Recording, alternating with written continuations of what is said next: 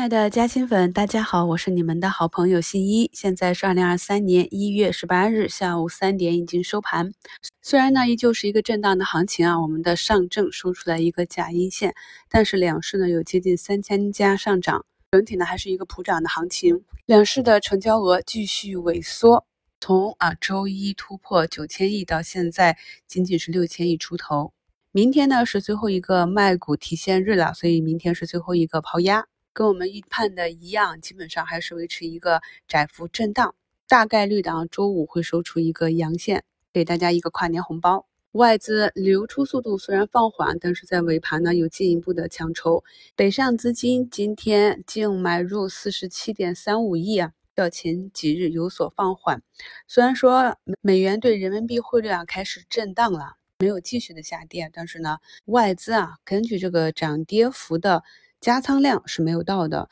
所以呢，大概率的外资还会持续的买入，只是流入的速度放缓。从明天开始啊，港股通南向方面自一月十九日至一月二十九日暂停交易，一月三十日照常开通。北向资金呢，一月二十一日至一月二十九日暂停交易，也是一月三十日照常开通。先给大家讲讲短线吧。我们前期呢是比较精准的抓到了兔宝宝啊，那么在上周五开板的时候，很多朋友都已经兑现了。可以看到呢，股价开启下跌之后呢，近期的走势就比较弱啊，基本上就是一个冲高回落。前期的两个妖股西安旅游和西安饮食，昨天呢也是双双的涨停啊，那么今天呢双双的平开，一路下杀，这就是短线的不确定性，而且呢振幅是比较大的，所以呢我们在节目中重点呢是讲一些短线的技术。很少去提及短线的标的，就是担心有一些技术不过关又不理解个股的属性的朋友啊，进去呢短期一下子十几个点就没有了，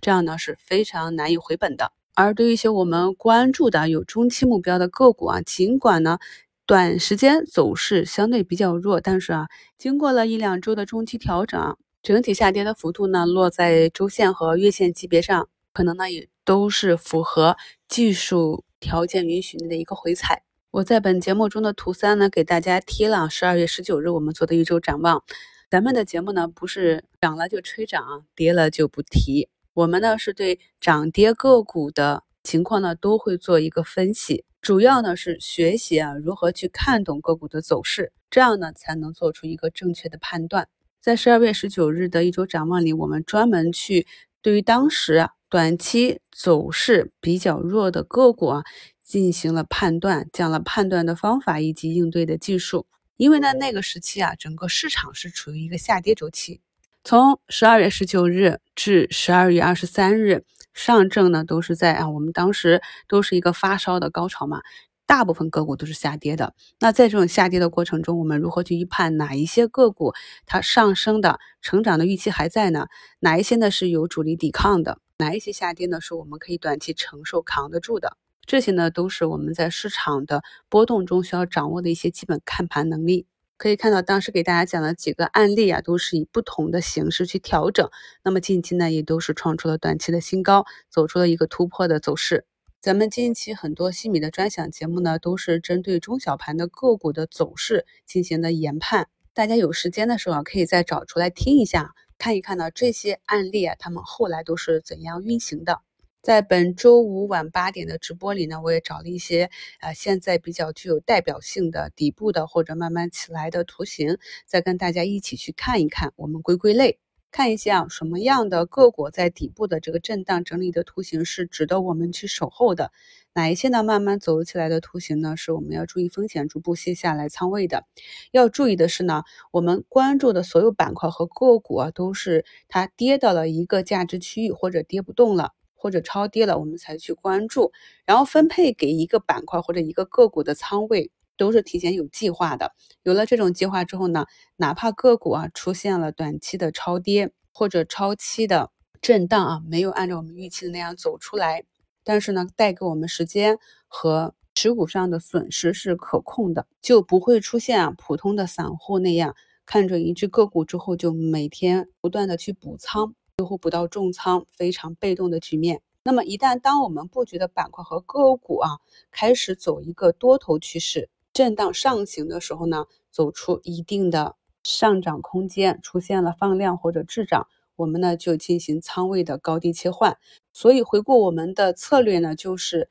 仍在底部的这个仓位是要配置好、配置够的。灵活的仓位呢，要等到有底部右侧出现的时候打上最后一笔仓位。而对于逐步走出来的板块呢，我们是要减仓的，这样就不会出现高位加仓和底部割肉这两种情况。我们呢，只有规避了大的错误，才能有机会让利润奔跑。大的错误呢？简单来讲，就是选错周期。你在三千七百点的时候梭哈，你在两千八百点的时候割肉，这种周期性的认识。然后就是刚刚我们讲到的板块的前期呢，带领市场上涨的是银行、保险啊、消费啊，包括新冠药啊、食品饮料、白酒、医美啊，这些都是属于消费的。那么在这一大波的上涨之后呢，我们现在可以明显的感觉到市场的高低切换。所以呢，在这两天的早评里呢，我也是反复的跟大家讲，要注意底部的这些芯片股啊、军工股，甚至资源股的异动了。细心的朋友呢，可以注意一下我的节奏啊。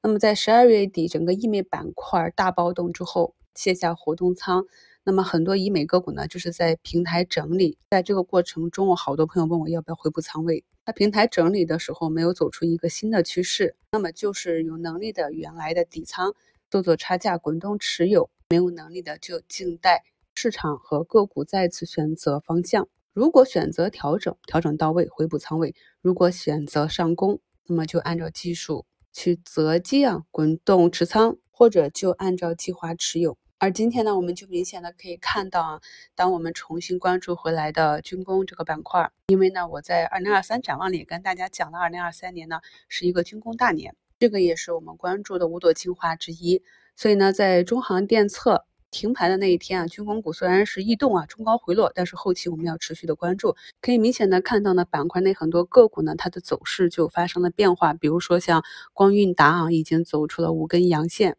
量价齐升，走得非常的犀利，就非常像我们之前跟踪的财富趋势。然后就是大飞机零件，爱乐达，还有呢，我在昨天的五评里就跟大家贴图了。有几家军工股啊，基本面并没有发生变化，只是这个重组的预期落空，造成了市场上短期的下杀。那么股价止跌企稳之后呢，都是不错的机会。我在昨天的五评里就跟大家贴图说啊，寻找安全的低吸机会，并且呢着重圈出了大飞机。后期呢踏空资金想要回补场内的仓位，大概率呢也是寻找底部的品种，但是注意一定是要有确定的业绩，或者呢已经利空出尽。我们五平也讲过了，SD 的猪肉。那么有一些科技股呢，它也可能是没有业绩的。虽然它前期表现的弹性比较好，但是在近期科技股反弹的这种异动里面，它的表现反而是不如板块的。这种呢，就要引起我们的警惕。图二呢，就是图一这个军工股的分时，可以明显的看到尾盘呢是有大资金抢筹的。这些呢，都是我们在观察啊有没有资金去介入一只个股的方法。尾盘呢是有好几只搭配机相关的军工股都出现了资金抢筹，朋友们去复盘的时候可以自己看一下。节前呢还有明后天两个交易日了，大家如果有时间盯盘的话呢，可以看一下啊，那些 K 线小的有攻击形态的啊，在节前最后两个交易日持续有资金抢筹的。很有可能呢会有一个跨年行情，这一点呢就有点像我们在国庆节前整个市场下跌的时候啊，咱们明显的是看到医药板块有资金持续的抢筹。那么国庆节回来之后啊，虽然市场下杀了一波，但是呢医药板块就是逆势上涨，这些呢都是我们平时累积的经验。没时间看盘的朋友也不用着急啊。那么周五晚上呢会跟大家就近期行情做一个回顾，节后行情做一个展望。每天听新一的节目，跟上市场的节奏。感谢收听，我是你们的好朋友新一。